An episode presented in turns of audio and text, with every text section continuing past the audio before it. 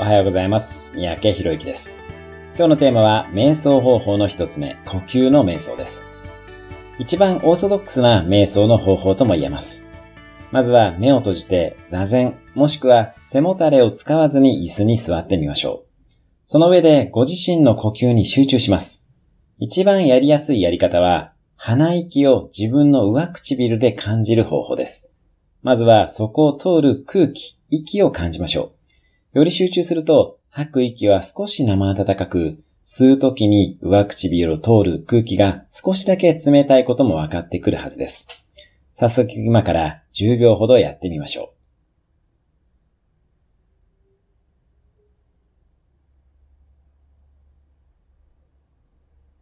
う。いかがだったでしょうか？